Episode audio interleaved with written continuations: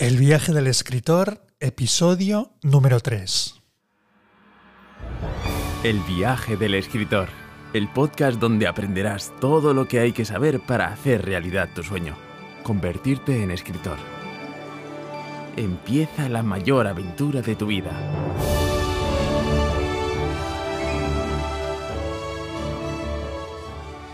Bienvenidos y bienvenidas al viaje del escritor, el podcast donde hablamos sobre cómo escribir, publicar o promocionar un libro, pero también del funcionamiento del sector editorial y de la importancia de escribir de forma persuasiva si eres una empresa, un profesional o un emprendedor.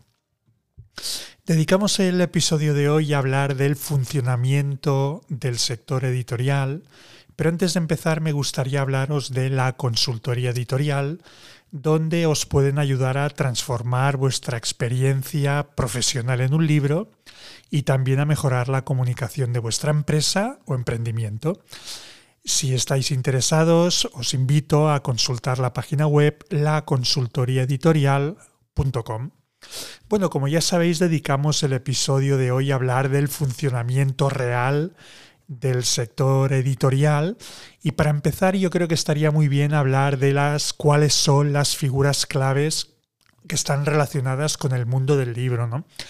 Pienso que todo lector, toda lectora, incluso todo futuro escritor o escritora debería conocer mínimamente cómo funciona la cultura editorial, sobre todo en España, en nuestro país, aunque cabe destacar, yo creo que es muy importante también decir que es un sector muy sensible a los cambios del entorno, como bien quedó demostrado durante la pandemia que sufrimos en la primavera del año 2020 y que, bueno, pues que esto puede tener implicaciones importantes que obliguen a reestructuraciones profundas ¿no? en el modelo de funcionamiento de este sector. Bueno, a pesar de esto, históricamente, sin global, podemos decir que en el mercado editorial hay unas cuantas figuras clave que hay que conocer, ¿no? La primera de estas figuras sería el escritor, la escritora, de alguna manera la persona que se encarga de crear el contenido y que obviamente estaría en el primer eslabón de la cadena, ¿no? Otra de estas, de estas figuras claves sería la figura de la agencia literaria, ¿no? La agente, la agente literaria. Podríamos resumir diciendo que es, eh, es el representante del escritor, vela por sus intereses y se encarga de que la obra de su representado, de su representada, pues vea la luz en los máximos idiomas y en las mejores editoriales posibles. ¿no? Más adelante dedicaremos un podcast a este tema, al tema de las agencias literarias, porque creo que es muy interesante y que seguro que os puede, os puede aportar un poquito de luz. Después del escritor, de la escritora y de la agencia literaria, pues bueno, obviamente encontraríamos la figura del editor, de la editora, ¿no? Que es la, la persona encargada de transformar el manuscrito en un libro físico y en otros formatos, ¿eh? como podría ser el ebook, el audiolibro, etcétera, etcétera. A continuación encontraríamos la parte de la distribución, ¿no? que son los encargados de hacer que ese libro que ha escrito el editor, que ha vendido el agente literario y que ha publicado el editor, eh, llegue al máximo número de puntos de venta posibles y de librerías, que serían de alguna manera la última el, último eslabón de esta cadena relacionada con el sector editorial, ¿no? Bueno, no hace falta decir que las librerías son esos lugares donde tradicionalmente se venden los libros, Esto sería un poco hablando a grosso modo, porque la realidad es que hoy en día esta secuencia lógica no siempre se cumple, porque hay muchos autores, muchas autoras, por ejemplo, que deciden autopublicarse obviando, saltando el trabajo de agentes, de editores, de distribuidores. En otro capítulo también hablaremos en profundidad del papel exacto de los diferentes actores que intervienen en la producción de los libros, pero hoy hacemos esta pincelada para empezar a entender cómo funciona. Una de las preguntas clave eh, relacionadas con el funcionamiento del sector editorial es cómo se reparte el pastel del libro. ¿no? Em, bueno, me gustaría poner un ejemplo eh, concreto para que se entienda, pero así en general podemos afirmar, podemos decir que un escritor, una, una escritora, suele llevarse el 10% de las ventas de sus libros y lo normal es cobrar desde el primer ejemplar vendido. ¿no? Es cierto que en muchas ocasiones se suele negociar adelantos sobre la publicación, es decir, una cantidad fija que se cobra a cuenta de ese 10% que cobra el escritor o la escritora y que se suele reflejar en el contrato de edición. Em, muchas veces sucede que las ventas no cubren ese porcentaje, pero en ningún caso, yo creo que es importante decir que en ningún caso ese importe que la editorial ha adelantado al escritor o a la escritora se devuelve. ¿vale? Pongamos un ejemplo. Imaginemos un libro que vale 10 euros. Pues bueno, como, como el autor hemos dicho que se lleva el 10%, en este caso se llevaría 0,96 céntimos por libro vendido porque los otros 4 céntimos se los quedaría al Estado en concepto de IVA. ¿no? ¿Ese dinero es neto para el autor? Pues no, porque aquí encima debemos descontar un 15% de IRPF y si, por ejemplo, este autor, esta autora tuviera una agencia literaria, deberíamos descontar otro 15%, otro 15 en concepto de comisión de la agencia. ¿no? Por tanto, así a grosso modo, podríamos decir que de ese euro bruto que quedaría, tendríamos que descontar un 30% como mínimo menos, con lo cual por cada libro vendido al autor, a la autora, le quedarían netos 0,67 euros. El distribuidor y el librero se llevan entre el 55 y el 60% del beneficio. ¿no? La proporción aproximada es, si tomamos como referencia estos 10 euros que poníamos en, como ejemplo, la proporción suele ser de 3 euros para el librero y 3 euros para el distribuidor. Pero es obvio que aquí eh, también cada uno, cada una de las partes, tiene que pagar sus impuestos y también obviamente tiene que repercutir en los gastos estructurales de personal, local, maquinaria, etcétera, etcétera. ¿no? Por otro lado, el editor, la editorial, se llevaría el 40%, esos 4 euros, pero claro, ojo, porque de esos 4 euros habría que descontar un euro para el autor, así que ya quedan 3. Y de esos 3 euros también habría que asumir el tema de impuestos, de costes estructurales, los pagos a imprenta, correctores, similares. ¿no? Es decir, fijaos cómo ese, ese pastel del libro queda ah, realmente muy, muy repartido. Y en el, en el caso que decíamos ahora de un libro, de un teórico libro que valiera 10 euros, el editor ganaría 3 euros por ejemplar vendido, pero que es lo que decíamos, ¿no? que hay que tener en cuenta el coste de hacer esos ejemplares que, oye, con los precios actuales del papel, la verdad es que muchas veces es complicado que salgan los números. ¿no? Otra cosa importante yo creo que es aclarar es que estos derechos de autor em, se acostumbran a cobrar una vez al año. Normalmente suele ser por primavera, sobre el mes de marzo, el editor presenta las, liquidaciones de los libros que se han vendido el año anterior. ¿no? Por ejemplo, si un libro se publica en junio del 2019, el 31 de marzo del 2020, el editor, la editorial, lo que hace es comunicar al autor o a la agencia literaria el total de libros, el, total de ejemplares vendidos hasta el 31 de diciembre del 2019 y paga lo que corresponda. Por tanto, en marzo de ese 2021 hará lo correspondiente con el conjunto de las ventas anuales del año anterior y así sucesivamente.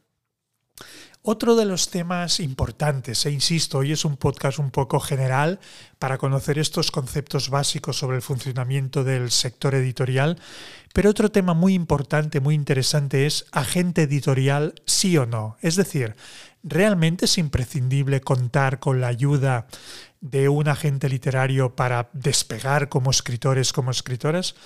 Yo diría que esta pregunta sobre todo te la tendrías que hacer si lo que buscas es realmente convertirte en un autor o en una, una escritora profesional, ¿no?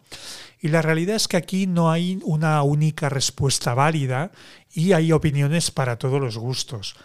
La verdad es que cada vez también hay más autores, más autoras que de alguna manera acaban abandonando a los agentes, a las agencias literarias, para negociar directamente por libre con las editoriales, ¿no?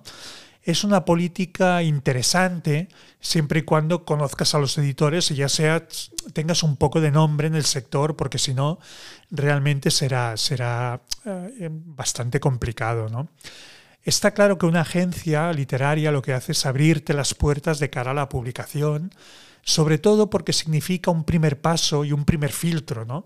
Los editores, las editoriales, las editoras se suelen fiar más de un original que manda una agencia literaria que no de un manuscrito que reciben por correo electrónico de un autor, de una autora desconocida, simplemente porque eh, por el hecho de que fichar por una agencia literaria determinada implica que ya hay, ya hay una selección y que tu libro, antes de llegar a la editorial, ya se lo ha leído alguien y realmente le ha dado lo que y le ha dado el visto bueno. Las agencias literarias se suelen llevar el 15% de todas las ganancias que tenemos los escritores, ¿no? incluidos los premios literarios. Y entrar en ellas, la verdad es que tampoco es tan fácil. ¿no? La realidad es que muchas agencias literarias están saturadas de autores, así que solo suele funcionar la recomendación de otro autor de la casa o realmente de que tu manuscrito, pues oye, que sea muy bueno y que tenga opciones comerciales pues potentes, ¿no? Lo que está clarísimo es que si tu texto es maravilloso, no le van a faltar novios, no le, van a, no le van a faltar novias y seguro que encuentras la manera de, la manera de publicarlo, ¿no? También es interesante contar con la ayuda de un agente literario si aspiras a publicar tu obra en el extranjero. ¿no? Aquí, porque aquí las negociaciones sí que suelen ser siempre entre, agencias, Ah, y también es importante que, en todo caso, si lo que aspiras es a que tu novela, a que tu libro se adapte al, al, mundo, a un formato audiovisual, pues oye, también es interesante la figura del agente literario porque son profesionales que conocen muy bien el sector y que obviamente también saben a qué puertas llamar, ¿no? entonces, claro, la pregunta es eh, si es tan complicado realmente cómo consigo publicar mi libro, ¿no? Yo creo que, bueno, hoy en día está claro que hay una gran cantidad de editoriales en España eh, que publican tanto en castellano como en catalán, euskera, gallego, etcétera, etcétera, ¿no? También es evidente que todo el mundo sueña con publicar en una de las grandes editoriales o en un sello histórico y convertirse en el próximo bestseller, pero la realidad, aquí me gustaría ser muy claro y muy tajante, es que eso, eso es algo extraordinario que le pasa a muy poca gente, ¿no? Fíjate que se calcula que hay más de 7.000 escritores vivos con uno o más libros publicados en España, 7.000 escritores vivos, y seguro que em, a bote pronto no te vienen a la cabeza más de, a lo sumo, como mucho, 50 nombres, ¿no? 100, oye. Entonces, ¿qué pasa con el resto? ¿no? ¿Quiénes son? ¿Con quién publican? Entonces, bueno, yo creo que es importante que si te estás planteando publicar tu libro en una editorial tradicional, es muy importante que antes de enviar el, nuestro manuscrito, em, hagamos un poco de em, indaguemos, ¿no? cómo es el catálogo de esa editorial. de alguna manera es muy importante que tengamos claro lo que hemos escrito, porque, oye, em, si escribimos poesía y enviamos nuestro manuscrito a una editorial que esté especializada en novela histórica, me lo invento, es obvio que tenemos un porcentaje prácticamente del 100% en que no nos hagan ni caso. ¿no? Por tanto, para evitar este tipo de frustraciones, es muy importante que hagamos esta selección previa y también es importante que jamás enviemos el manuscrito completo eh, lo ideal ¿eh? sería enviar a la editorial una buena carta de presentación, la sinopsis de la obra. Oye, y los dos primeros capítulos, y si es posible también un plan de ventas, ¿no? Es decir, una lista de público objetivo al que, podría, al que podría llegar nuestro libro, incluso una pequeña estructura de campaña ¿no? de lanzamiento, qué presentaciones se pueden hacer, dónde, si puede, si puede haber ventas directas o no, porque de esta manera la editorial que reciba nuestro manuscrito verá que realmente nos estamos ocupando y nos estamos preocupando mínimamente por entender el negocio y que estamos dispuestos, estamos dispuestas a ayudar en todo lo, en todo lo posible. ¿no? Ah, en todo caso, claro, un poco lo que decía, jamás mandes tu novela a una editorial que publica ensayos sobre derecho, porque tu carrera como autor, tu carrera como autora estará condenada al fracaso desde el minuto uno y por tanto vamos a, vamos a actuar con prudencia y vamos a hacer las cosas bien. ¿no? Bueno, eh, en, la carta de presentación, pues oye, hay que ser valientes, ¿no? Y debemos de alguna manera poner toda la carne en el asador. Ese mail, em, tenemos que pensar que ese mail se lo estamos enviando a alguien que queremos que se convierta en nuestro, en nuestro futuro editor o editora, ¿no? Con lo cual ah, vamos a poner lo mejor de nuestra parte y oye, si no nos responden o, no hay suerte, hay que tener en cuenta que es un poco lotería y normalmente un 50% de editoriales no van a contestar vuestro correo. ¿eh? Y del 50% restante, muchas contestarán diciendo que no encaja, pero que gracias que confiar por confiar en ellos y muy pocas realmente os pedirán leer el resto del libro y con mucha suerte alguien lo podrá publicar, ¿no? Em, la verdad es que no vale solo con mandar el libro a un solo editor y esperar respuesta, respuesta, sino que está muy bien, después de analizar realmente el perfil de editorial donde puede encajar más nuestro libro, pues bueno, pues que seamos también valientes y nos atrevamos a enviarlo al máximo de editoriales posibles dentro de, digamos, del rango de nuestra obra, ¿no? Oye, otra pregunta clave, ¿no? Que a mí me gustaría ya de alguna manera quitarle romanticismo al tema y es si realmente se puede vivir de escribir, ¿no? Yo diría, sería bastante categórico y diría que es extremadamente difícil vivir solo de los royalties de nuestros libros. La realidad es que de la venta de libros vive muy poca gente en España. Para, para, conseguirlo. ¿eh? Volvemos un poco a un libro, ese libro que valía 10 euros y del que netos ganamos que no, llega a 70 céntimos, pues haced un poco matemáticas. Oye, y para para vivir, digamos, eh, como un mileurista, tendríamos que, vender como mínimo 10.000 ejemplares al año, ¿no? Cosa que es bastante complicado. Las novelas, las novelas generalmente rondan los prácticamente 20, 20 euros, ¿no? sobre todo con precios del 2023 después de la subida del, del papel, que está muy caro. Entonces, bueno, un poco lo que, lo que comentaba antes, nuestro libro vale 20 euros, de los cuales ganamos un euro y pico. Si vendemos 10.000 ejemplares, pues podremos ganar 10, 12.000 euros al año, que es poco más que un mileurista. ¿no? Pero la realidad, insisto, es que uh, es muy difícil vender 10.000 ejemplares al año y la media ronda aproximadamente, sobre todo en castellano, los 1.000 ejemplares, con lo cual es extremadamente difícil vender, vivir solo de los royalties de nuestros libros, pero ya no es tan complicado, que esto es lo que os invito a que hagáis una reflexión, a vivir del mundo del libro, ¿no? vivir, vivir de la literatura en mayúsculas, sobre todo si tenemos en cuenta que podemos hacer muchos oficios relacionados con la, con la escritura, ¿no? desde colaboraciones con editoriales, traducciones, cursos de escritura, participar en clubs de lectura, etcétera, etcétera. ¿no? Con lo cual, bueno, y luego hay otro problema añadido que realmente no podemos obviar y es que hay una cifra que explica mucho eh, un poco el, que el sector editorial en general, en general, sea tan precario, ¿no? Y es que hay estadísticas que dicen que el 40% de los españoles jamás lee un libro y que las personas que realmente leen más de eh, un libro al año realmente son, son cifras que no, no son demasiado halagüeñas, ¿no? Otro tema interesante ¿no? sería, bueno, oye, si yo igualmente lo que quiero es escribir mi libro eh, tengo claro que es, muy difícil vivir de él, pero es obvio que necesitamos posicionar nuestra marca como escritores. ¿no? Tenemos todos los escritores, tenemos una parte de personajes públicos. Ya no sirve eso de comportarnos de modo huraño como hacía Salinger. Eso es algo que ya no se estira.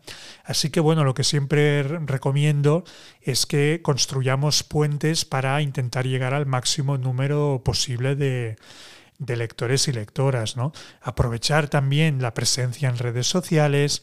Facebook es muy adecuado para llegar a lectores de mediana edad, que al final las estadísticas dicen que son los que compran más libros imprescindible si escribes novela romántica. Instagram sería un canal fantástico si quieres llegar a lectores más jóvenes y si escribes fantasía o terror, pues bueno, también te lo recomendaría.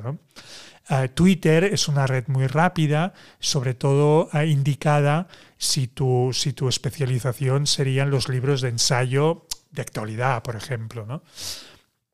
Pero bueno, eh, lo que está claro es que las redes no son los lugares en los que se venden los libros, sino un complemento, ¿no? Hay que ser coherente, hay que evitar ser cansinos, ¿no? No hacer una exhibición impúdica de nuestras vidas, hay que tener cuidado con las fotos que subimos. Bueno, son recomendaciones que todos ya conocéis, pero en todo caso aprovechar para hacernos visibles a través de las redes sociales oye, y participar en festivales, acontecimientos literarios, clubs de lectura, conferencias, etcétera, etcétera. Lo que está claro es que al final los escritores, las escritoras nos defendemos muy bien en el cuerpo a cuerpo.